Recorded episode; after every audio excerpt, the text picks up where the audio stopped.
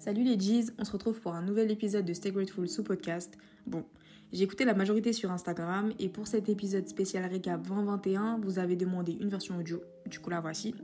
Je vais tâcher d'être assez concise vu que cette année elle a été forte en émotions.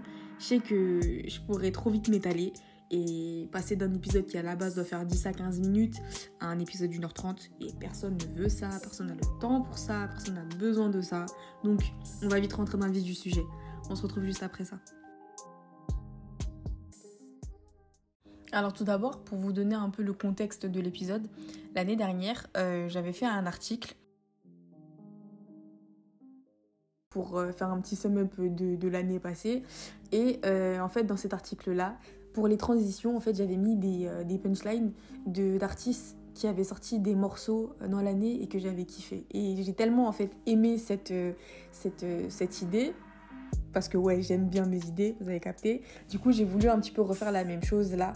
Euh, je vous cache pas que je sais pas comment ça va rendre en audio, mais en espérant que ça passe bien. Voilà.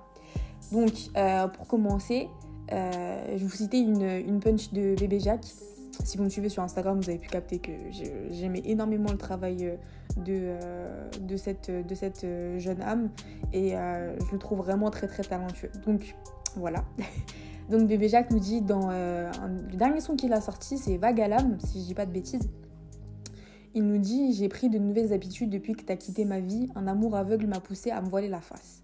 Alors, je sais pas pour vous, mais cette année, euh, personnellement, j'ai connu pas mal de pertes, que ce soit au niveau du relationnel ou autre hein, d'ailleurs. Et je vous avoue qu'émotionnellement, c'était un peu le bordel. Euh, fallait se trouver une nouvelle routine de vie en fait parce qu'après avoir été totalement jeté hors de sa zone de confort euh, c'est pas pas quelque chose de simple en fait que de se remettre sur pied. Et euh, surtout que personne n'est jamais vraiment préparé à ça. Et en fait je me suis surtout rendu compte cette année à quel point c'était important de de croire en soi. Surtout si vous faites partie des gens qui comme moi ne se livrent pas beaucoup dès que dès que dès qu'ils traversent une épreuve croire en soi se donner de la force avoir cette autosuffisance, en fait, c'est primordial. C'est ce qui va vous aider, ou du moins moi personnellement, c'est ce qui m'a aidé à toujours voir mon verre à moitié plein au lieu de le voir à moitié vide. Et c'est ce que Laylo il nous dit euh, dans le son Iverson que vous retrouvez dans l'album euh, L'étrange histoire de Monsieur Anderson. L'an prochain, je serai roi. L'important, c'est d'y croire. En fait, de savoir qu'une épreuve n'est là que pour m'aider à me perfectionner, à me rendre meilleure parce que j'ai toutes les capacités en main, ça a été mon leitmotiv et je pense que ça va le rester pendant un moment. Euh, après, je vous dis pas que tout au long de l'année, j'ai eu ce discours. Euh, parce qu'on est tous humains, euh, on a tous nos moments de faiblesse. Et surtout, en début d'année dernière, j'étais dans une sorte mais, de bulle, en fait, qui m'empêchait d'aller de l'avant. Et ce, malgré le fait que tout ce que je voulais, et par-dessus tout, c'était m'en sortir. Je suis tombée à mille reprises à croire que ce processus, en fait, c'était que des montagnes russes. En mode, un jour, c'était la joie ultime. Et le lendemain, j'étais mais dans une profonde tristesse. Et le véritable déclic, en fait, euh, ça a été la première délivrance que j'ai reçue. En fait, pendant quelques mois, euh, je stagnais énormément, mais à plein de niveaux, genre euh, relationnel, spirituel, matériel. Et en fait, malgré cette, euh, cette passe qui était, pas, qui était vraiment pas simple, en fait, j'ai vraiment tout essayé pour essayer de m'en sortir. Donc, je prenais du temps pour moi. Je faisais des examens de conscience, comme je vous rabâche souvent. Euh, je, j'écoutais des, des, sons qui me faisaient du bien. J'essayais en fait de faire des choses qui me faisaient du bien et euh, je travaillais de ouf ma gratitude. Genre vraiment, j'essayais tous les soirs vraiment de me dire je suis reconnaissante pour ça, ça, ça, ça, ça et ça. Et en fait, à force de, et ça je l'ai pas fait pendant longtemps. Et en fait, à force de, et ben en fait l'univers me l'a rendu et j'ai eu mon appart. Alors oui, ça peut être, euh, ça peut paraître un peu minime pour certains, mais pour moi avoir cet appart honnêtement ça a été une véritable joie parce que j'avais perdu quelque chose initialement qui selon moi était super grand, vraiment. Mais c'est en perdant cette chose ou situation en fait en question qui m'a fait avoir mon appart. Donc en vrai l'expression quand une porte se ferme c'est pour en ouvrir une plus grande ah, je vous assure, elle a pris tout son sens. Genre vraiment, de vraiment, de vraiment. Autre transition, du coup, pour vous citer euh, Zamdan sur un feat qu'il a fait avec, euh, La Fève. Euh, bah, il n'y a pas longtemps, parce que l'album de La Fève, le projet de La Fève est sorti il n'y a vraiment pas longtemps. Zamdan dit Mon cœur comme mon corps ne sont qu'une location, donc j'attends mon Dieu et je crains sa convocation.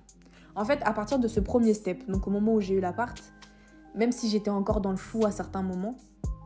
Parce que bah, c'est pas, il y a eu la part, en mode d'un seul coup, euh, voilà, ça y est, j'étais remis sur pied. Euh, non, ça a été, ça a été le premier, la première marche en fait qui a fait que je me suis dit, vas-y, on, on t'offre quelque chose, on te donne quelque chose, utilise-le à bon escient et essaye d'aller mieux, quoi.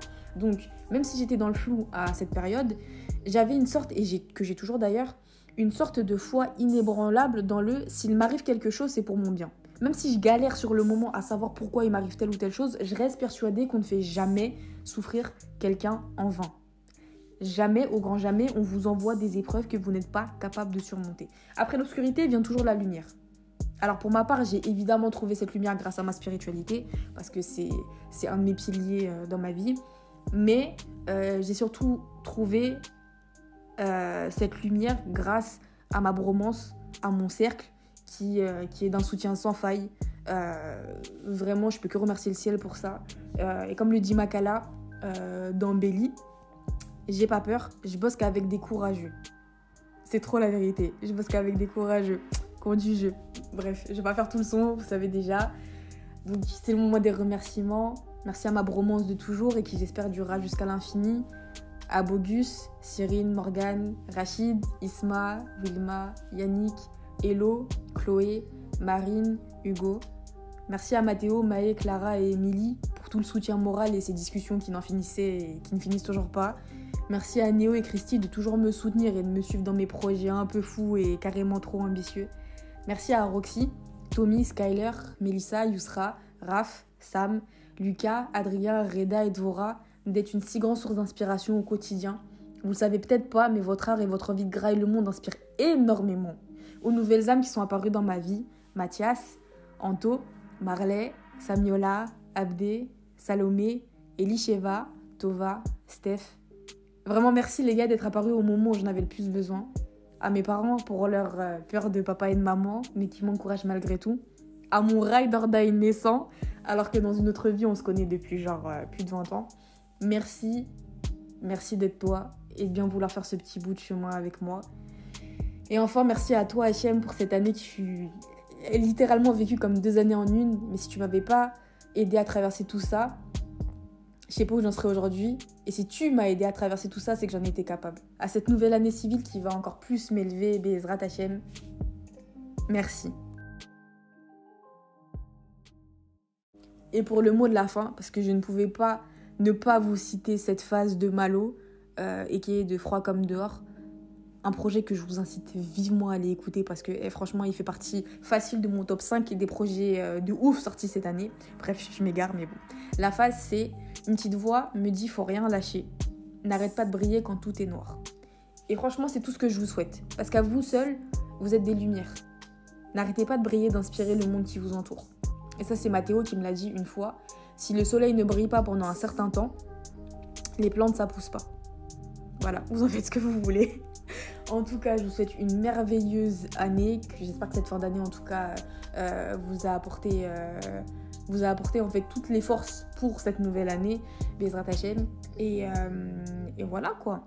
Et voilà, n'hésitez pas à vous abonner du coup, à me faire des retours, euh, qui soient bons ou mauvais d'ailleurs, sur ma page Instagram, stay grateful, S-T-Y-G-R-T-F-L. Et d'ici là, more love, more life, happy new year en avance, and stay grateful.